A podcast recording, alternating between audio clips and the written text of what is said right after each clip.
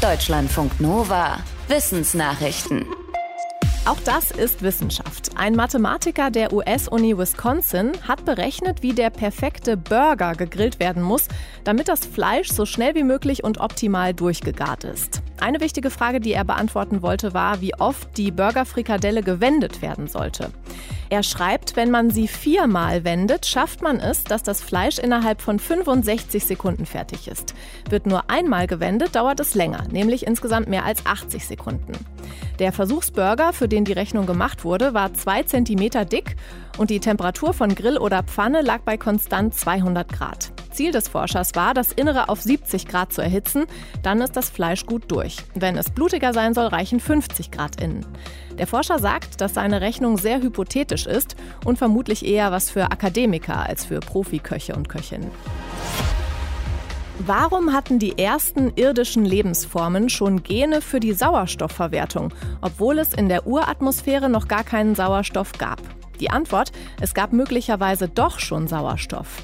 Ein Experiment an der Universität von Newcastle belegt, dass Silikatgestein, also etwa Granit oder Basalt, Wasserstoffperoxid freisetzt, wenn es mit sehr heißem Wasser zermahlen wird. Und zwar deutlich mehr als bisher gedacht. Ab Temperaturen von 100 Grad entstand so viel H2O2, dass im Urozean Sauerstoffoasen entstehen konnten.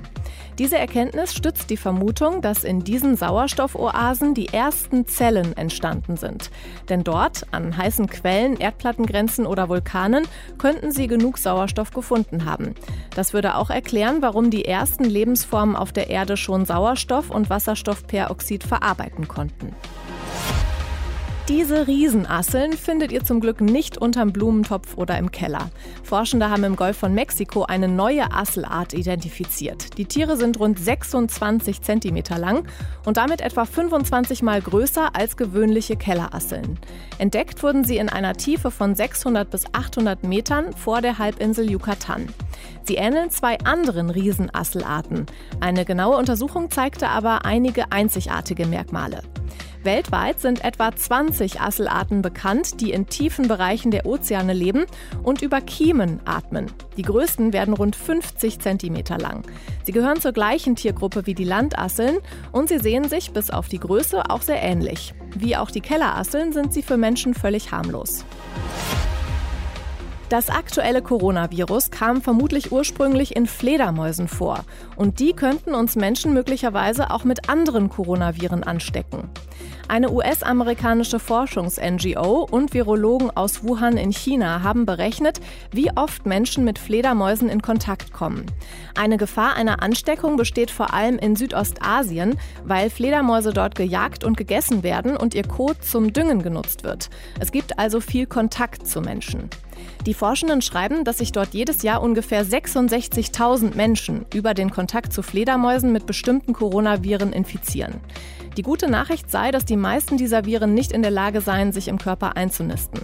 Fachleute sagen allerdings, um gefährliche Ansteckungen zu verhindern, ist es wichtig, den Lebensraum von Fledermäusen zu schützen und Menschen dort, wo enger Kontakt vorkommt, besser aufzuklären. Impfpflicht ja oder nein? Das war eine ziemlich polarisierende Debatte in den letzten Monaten. Ein Forschungsteam unter Leitung der FU Berlin sagt, dass zu solchen Polarisierungen auch Wut beiträgt. Die Forschenden haben letztes Jahr im September rund 2800 Erwachsene zum Thema Impfpflicht befragt. Dabei stellten sie fest, dass Wut die eigene Einstellung verstärkt und Andersdenkende stärker abgelehnt werden.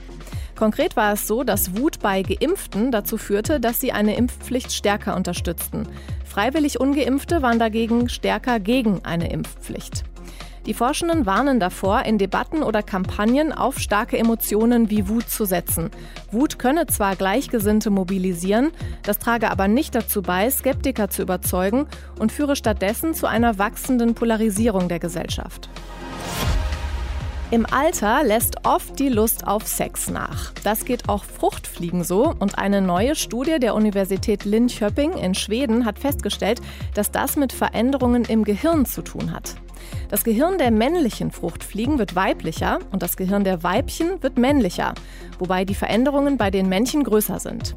Schon länger ist bekannt, dass schwächere Lebewesen weniger Energie in die Sexualität investieren können als gesunde Artgenossen und das gilt offenbar auch, wenn Lebewesen altern. Dass sich Weibchen mit dem Alter weniger stark verändern als Männchen, liegt nach Ansicht der Forschenden daran, dass der Aufwand, um sich fortzupflanzen, für männliche Fruchtfliegen deutlich höher ist. Studien an anderen Tieren und Menschen weisen in die gleiche Richtung. Es ist aber noch unklar, welches Signalmolekül dafür im Gehirn verantwortlich ist und ob dieses Molekül bei verschiedenen Arten dasselbe ist. Deutschlandfunk Nova